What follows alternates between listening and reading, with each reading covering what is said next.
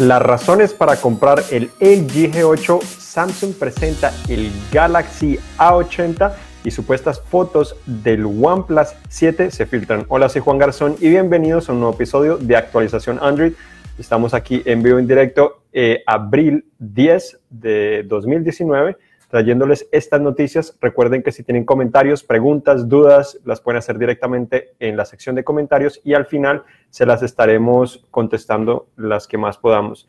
Igual recuerden que si les gusta este video o este segmento le pueden dar me gusta y compartirlo con sus amigos para que también hagan parte de esta comunidad. Entonces hoy comenzamos con lo que es el teléfono insignia de LG que tenemos aquí ya presente, ya tuvimos nuestro análisis completo, que es el LG G8. Este dispositivo ya básicamente estará en la venta, mañana estaba en la preventa, ha sido bastante criticado generación tras generación, él ya ha demostrado que tiene excelentes teléfonos, pero se quedan a veces cortos y sobre todo por la competencia se pierden un poco y mucha gente no le pone atención.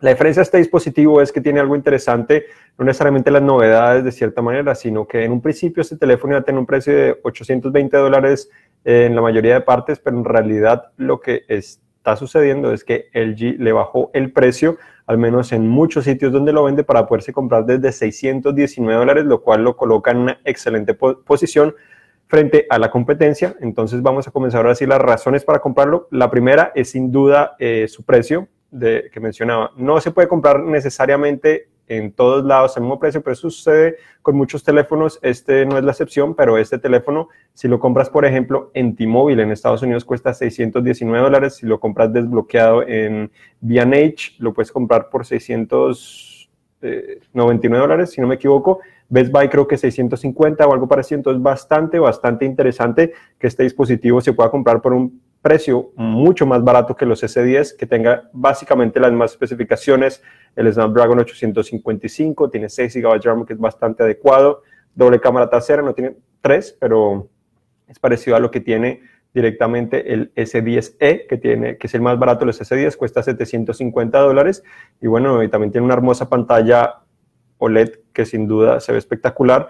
Las otras funciones que tiene son un poco extrañas, eh, ya lo mencioné en el análisis, si no lo han visto, pues los invito a que lo lean, pero también tenemos video, pero básicamente puedes controlar diferentes aspectos del dispositivo con tu mano, entonces a lo que lo tienes eh, te puedes escanear las venas de la mano para desbloquearlo, pero además de eso puedes controlar diferentes aplicaciones, reproducir, pausar, abrir dos aplicaciones, deslizando de un lado a otro en el aire. Además de eso también puedes controlar el volumen y hacer capturas de pantalla con ese dispositivo y eso es gracias a las cámaras que están aquí, la frontal no solamente, sino también tienen un sensor que llaman C-Camera, que es otra cámara infrarroja y un sensor de iluminación infrarroja que permite que eso funcione. No es lo más atractivo, pero es algo novedoso la segunda razón para comprar este dispositivo, aparte de su atractivo precio o el nuevo precio que tiene, es que tiene también conector de audífonos eh, tradicional y a través de esto ofrece también una excelente calidad de sonido porque tiene un amplificador de alta fidelidad que no todos en el mercado tienen. El G se ha diferenciado de eso en el mercado y lo sigue haciendo.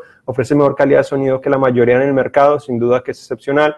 Tiene también de tecnología DTS, como lo tuvo el G7, eh, DTS X y además de eso también pues eh, tiene ese amplificador que es el, el, de alta fidelidad, el Quad DAC. Entonces tiene gran calidad de sonido. También algo que en teoría te eh, haría que valdría la pena este teléfono es el reconocimiento facial. Hablábamos de las cámaras. Este reconocimiento facial permite que sea 3D, entonces mucho más seguro que la mayoría de teléfonos Android, o probablemente sí, que la mayoría, porque hay otros que tuvieron también 3D, no necesariamente la misma combinación, pero que ofrecen o prometen ofrecer esa misma clase de seguridad y de fluidez, como lo hizo el Huawei Mate 20 Pro, pero este tiene una ceja mucho más pequeña, funciona bastante rápido de cierta manera, no hay necesidad de deslizar eh, la pantalla desbloqueo como en el iPhone si no quieres, para que una vez lo mires ya está desbloqueado totalmente, lo tienes en la pantalla de inicio. todo momento funciona bastante bien, rápido, eficiente y aparte de eso pues también tienes el lector de huellas trasero que funciona muy bien, mejor que el lector de huellas integrados en la pantalla, inclusive que el que tienen los Galaxy S10, que son los mejores lectores de huellas que he probado integrados directamente en una pantalla. Otra novedad, pues, eh, otra razón para comprarlo es como menciona las especificaciones, Snapdragon 855, 6 GB de RAM, cámaras traseras, una gran angular, una regular, ofrecen gran calidad de fotos también. Cámara frontal ofrece también una buena calidad.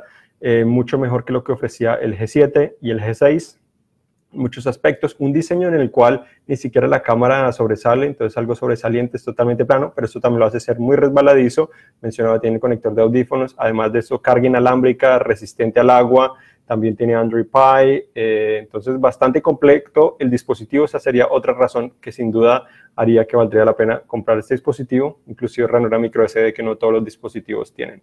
Ahora voy a mencionar las razones que probablemente harían que este dispositivo no valdría la pena y que probablemente sería mejor no comprarlo y comprar otros dispositivos. La primera, sin duda, el Galaxy S10e. Ese dispositivo existe, eh, es muy parecido a este en muchos aspectos, el procesador RAM base resistente al agua IP68, carga inalámbrica, pero ese, las cámaras son un poquito superiores, tiene también solo dos cámaras, tiene carga reversible, la interfaz considero que es más refinada eh, actualmente lo que tiene LG, eh, pero bueno, eso es básicamente las diferencias, todo lo demás muy parecido. Entonces, dependiendo del precio, como mencionaba, si lo consigues, si, lo compras por 620 dólares, 650 dólares o hasta 699 dólares, este teléfono sin duda lo tienes que considerar primero que ese teléfono. Si ya lo consigues a 800 dólares, pues creo que el S10e es una mejor opción. Sin duda ofrece, es un poco más completo, duración de baterías parecida en ese sentido. Si tiene una pantalla más grande, si eso es lo que te importa.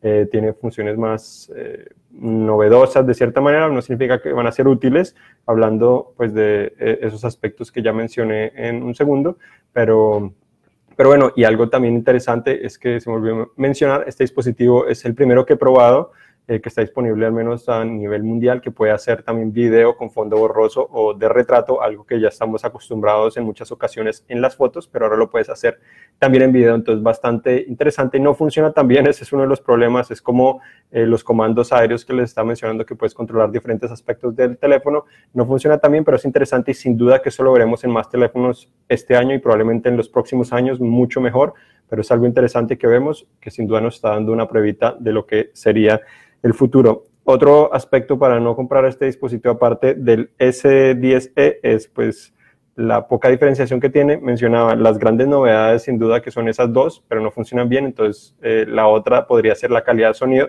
y esa sería la única clara, yo creo, en la actualidad que permitiría realmente diferenciarlo de la competencia para, si te importa mucho la calidad de sonido, probablemente valdría la pena escoger este sobre otros, pero sin duda que hay otros teléfonos un poco más completos que este.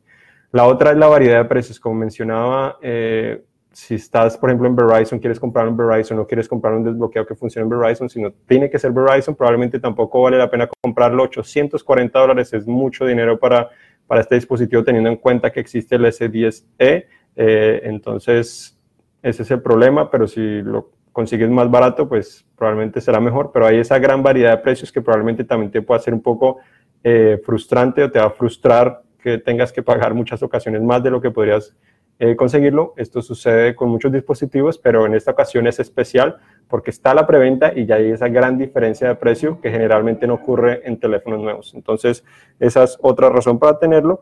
Y también eh, otra, de pronto más preocupante para muchos, es que este teléfono convencional tiene solo dos cámaras traseras en vez de tres cámaras traseras, pero en realidad hay tres versiones eh, del LG G8 eh, la mayoría de mercados está llegando esta con dos, pero en Corea se vende una igualita a esta solo con tres cámaras y en otros pocos mercados se vende una que es el G8S, que también tiene tres cámaras y otras modificaciones similares. Entonces hay tres dispositivos y en realidad la que más se vende es la que tiene dos, entonces lo hace ponerse un poco por debajo del S10 y S10 Plus, que sí tienen tres cámaras. Eh, la que no tiene este es el telefoto, que te permite hacer zoom óptico eh, para poder tomar fotos más de cerca, como podría hacer no solo los S10, pero digamos el Huawei P30 Pro te permite hacer zoom óptico 5X, lo cual es lo más sobresaliente de ese teléfono. Ya hablamos anteriormente lo bueno que puede ser eso. Entonces, esa podría ser también otra razón para no comprar este teléfono. Eh, tenemos también otras noticias interesantes, como mencionábamos, el Galaxy A 80 fue presentado, pero además de esto, este teléfono también fue presentado junto a la 20e y el A40. Sin duda que el A80 era el más esperado. Esperamos el A90, pero no lo presentaron por alguna razón. Presentaron el A80. El, A80 tiene la gran novedad de lo que esperamos del A90. Entonces, utiliza tan solo cámaras traseras y las gira cuando quieres utilizar las cámaras frontales o quieres tomarte un selfie. Entonces, lo que hace es que desliza o tiene un mecanismo que se desliza de la parte de atrás sube el borde superior y una vez llega al final está volteando las cámaras traseras para que las puedas utilizar eh, como para tomarte selfies. Entonces, bastante interesante, bastante novedoso. Lo malo de esto es que probablemente esto también llevará a que este mecanismo se dañe más rápidamente porque pues es un mecanismo que está girando más, eh, que pasa si la mugre o se cae o, o tú lo golpeas, puede ser que se quede trabado, de pronto que se desprenda de alguna manera. Eh, no sabemos entonces con exactitud cuál podría ser la durabilidad que tendría ese mecanismo. Em, pero bueno, aparte de eso, pues tiene especificaciones interesantes, algunas que encontramos en los S10, como lector de huellas en la pantalla. Eh, este es el primero con una pantalla New Infinity que llaman que pues esto hace que no tenga ni siquiera eh, una ceja o notch o orificios, sino que es básicamente solo pantalla en la parte eh, pues frontal, tiene 8 GB de RAM también, 128 GB de almacenamiento, las cámaras son tres en total, una 48 megapíxeles, una de 8 megapíxeles y otra para detectar la profundidad. Tiene una batería también de 3700 mAh con la carga rápida 25 vatios, por primera vez eh, Samsung estaría trayendo esta carga, los S10 tienen una carga de 15 vatios, entonces algo para considerar, lo cual pues es positivo ver en una gama media eh, novedades de esa clase. Otros dispositivos también que, como ya mencionábamos, el A70 ya había sido presentado, también tiene una pantalla 6.7 pulgadas, procesador Snapdragon 675, el otro 730 o Exynos, depende de lo compres. Eh, entonces, pues, entre más abajo el número, pues menos, mm, de alto, menos potencia va a tener y más barato va a ser. El A50, también un Exynos 9610, pantalla 6.4 pulgadas, más compacto, más compacto aún el A40, tiene pantalla 5.9 pulgadas, también Exynos 7885, entonces va cayendo el procesador. Tenemos también el A30, que ahora tiene 6.4 pulgadas y el procesador Exynos 7904. El A20 tiene 6.4 pulgadas también y procesador 7884. Tenemos también al Galaxy A20e, que es el mencionábamos que acaban de presentar también hoy y es el Exynos 7884, pantalla 5.8 pulgadas, bastante compacto, y el A10 que es de 6.2 pulgadas, sin lector de huellas, tendría una ceja también en forma de V, como los últimos dos que mencionaba, y procesador Exynos 7884. Estos dispositivos estarían disponibles eh, en las próximas semanas, el A80 el 29 de mayo en algunos países, y hablando de la serie A, eh, también Samsung anunció que la serie A está reemplazando a la serie J. Entonces esa serie J que hemos venido ya conociendo por un tiempo, al parecer queda en el pasado, para darle paso ahora que la A tome más, eh, más parte del portafolio de la empresa, no solo en la gama baja eh, o en la gama media, sino también en la baja, porque ya la A está presente en la gama media. Entonces es muy interesante. Hay muchos más As en esta ocasión, está eh, conectándolos más. Entonces, muy interesante ver eso y esperamos saber a qué otros mercados podrían llegar estos dispositivos. Y ahora hablamos de las supuestas fotos del OnePlus 7. Dicen que se podría llamar OnePlus 7 Pro. Eh, ese dispositivo al parecer tendría biseles muy pequeños, como pueden ver, y además de eso también tendría pantalla curva, algo novedoso, al menos para la empresa, no integrado eso. Lo interesante eh, es que si integra una pantalla curva, esto podrá, probablemente incrementaría el precio, lo cual no sabemos qué tanto podría incrementarlo, no es algo que hace generalmente OnePlus en, en esos casos, integrar una pantalla curva podría incrementar de manera importante el precio.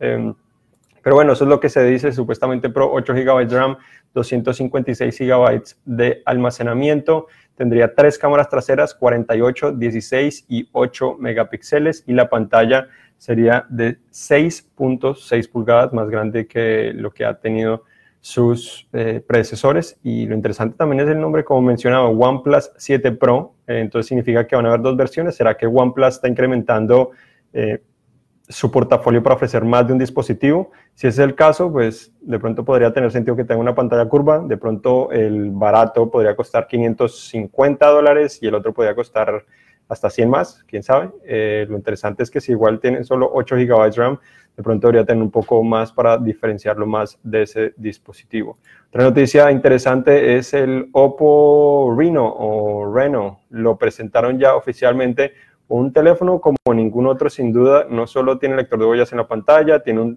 también un lente periscopio como el que tiene el Huawei P30 Pro, que permite hacer zoom 10X, el parecer es híbrido, no necesariamente óptico como había hecho parecer la empresa en Barcelona cuando lo conocimos, pero tiene tres cámaras traseras, igual es cuadrada la tercera. Son dos versiones, una que es Reno y el otro es el Reno 10X Zoom Edition. Entonces son dos versiones, tienen diferentes tamaños de pantalla también. 6.6 el que tiene el zoom, eh, porque tiene tres cámaras, el otro tiene dos cámaras nomás, hasta 8 GB de RAM, hasta 256 de almacenamiento, ranura para tarjeta micro SD, Android Pie, cámara frontal de 16 megapíxeles que también aparece de una manera muy extraña. Eh, en realidad, no, en realidad como aparece es el borde superior aparece, pero similar a lo que fue el Vivo Next, pero en realidad en forma de ángulo. Entonces es como si fuera un triángulo, está en una esquina. Es un poco extraño como ya se había filtrado anteriormente, como ya eh, se conocía por algunas semanas, entonces algo interesante. Alguna novedad que tenemos aquí de Google, que tuvo Cloud Next, su conferencia para desarrolladores, un poco más empresarial, pero en esta ocasión anunció la integración de Google Assistant a G Suite, que básicamente es el, el grupo de aplicaciones de la empresa. Entonces estará llegando por ahora en beta, comenzaría al parecer en el calendario de Google, algo interesante, y también estaría permitiendo que aplicaciones de terceros o extensiones se puedan conectar también a sus, sus diferentes servicios o productos de G Suite, como podría ser Docs eh, y también Sheets o Spreadsheets. También tenemos Google anunció eh, incremento de precio de YouTube, nada más y nada menos llegará a 50 dólares, anteriormente costaba 40 dólares, entonces le incrementaron 10 dólares a lo que es YouTube TV, su servicio de televisión por Internet, es un incremento importante y además dijeron que no solo sería para los usuarios nuevos, sino también para todos los usuarios, entonces no sabemos esto cómo podría afectar al número de usuarios que, que tendría, si algunos eh, realmente se van a repetir de tener este servicio y van a escoger de pronto Sling TV o qué va a suceder al respecto. Lo, el aspecto positivo que hace ver Google es que trajeron también nuevo contenido, nuevos canales como Discovery, eh, entonces es algo para tener en cuenta. Eso lo hace un poco menos interesante porque pagar 50 dólares por, por, un servicio que costaba 40 y que está compitiendo ahora con muchísimos más, lo hace un poco más difícil de eh, tener en cuenta. Los otros canales que tiene sería Food Network, TLC y, y otros también, hasta Motor Trend también está ahí presente, Travel Channel, para tener en cuenta. También se filtró Wind Future, que eh, está con bastantes filtraciones últimamente. También publicó una imagen de lo que sería el Honor 20 Lite. Al parecer sería eh, básicamente como el Huawei P30 Lite, pero para otros mercados y con algunas posibles modificaciones. Eh, no se sabe exactamente cuándo podría llegar, cuál sería el precio, pero se dice que compartiría igual muchas de las características del Huawei P30 Lite que ya hemos escrito en varias ocasiones al respecto.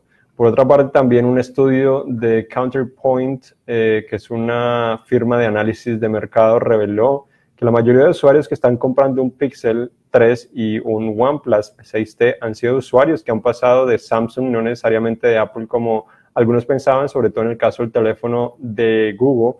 Eh, entonces, algo interesante, al parecer Samsung es el que ha perdido mercado y han ganado los otros dos.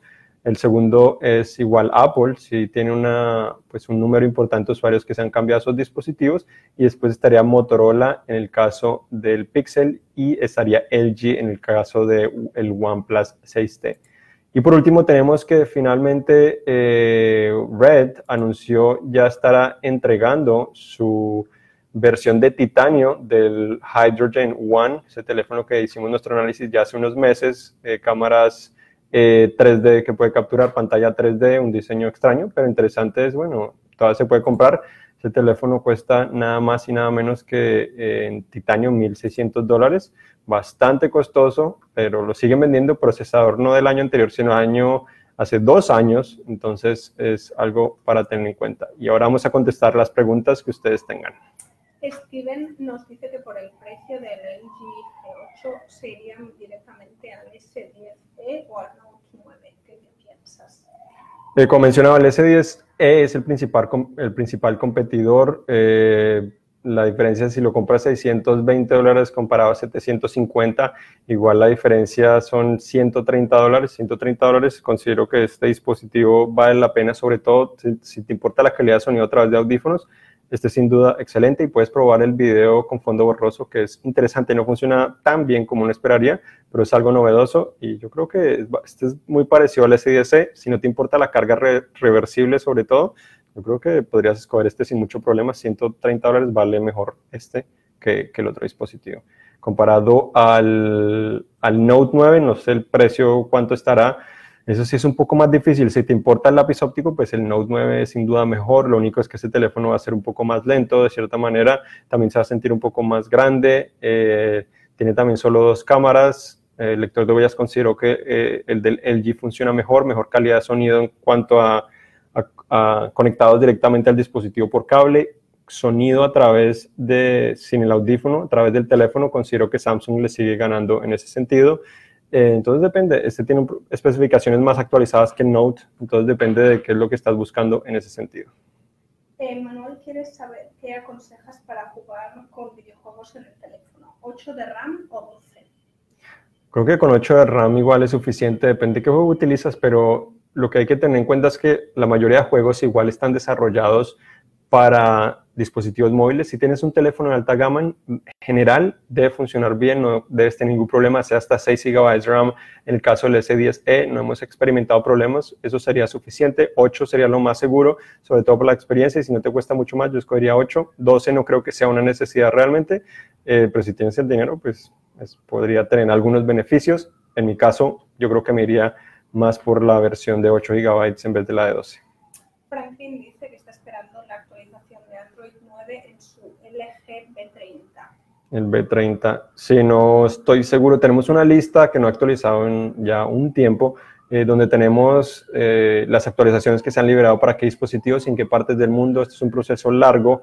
Eh, lo cierto, como mencionado también otras, en otras versiones o en otros episodios, que las actualizaciones igual cada vez traen menos novedades, al menos las últimas actualizaciones traen menos novedades en cuanto a la experiencia del usuario, algunas interesantes, eh, obviamente trae más seguridad, pero no es un cambio tan drástico como lo traían anteriormente que realmente cambiaban la experiencia del usuario, ahora son muchas veces cambios menores y sobre todo cambios importantes en, en segundo plano que no te vas a dar cuenta cuando lo estás utilizando. Bueno, muchas gracias por acompañarnos. Recuerden que esto es actualización Android. Este fue el episodio número 120.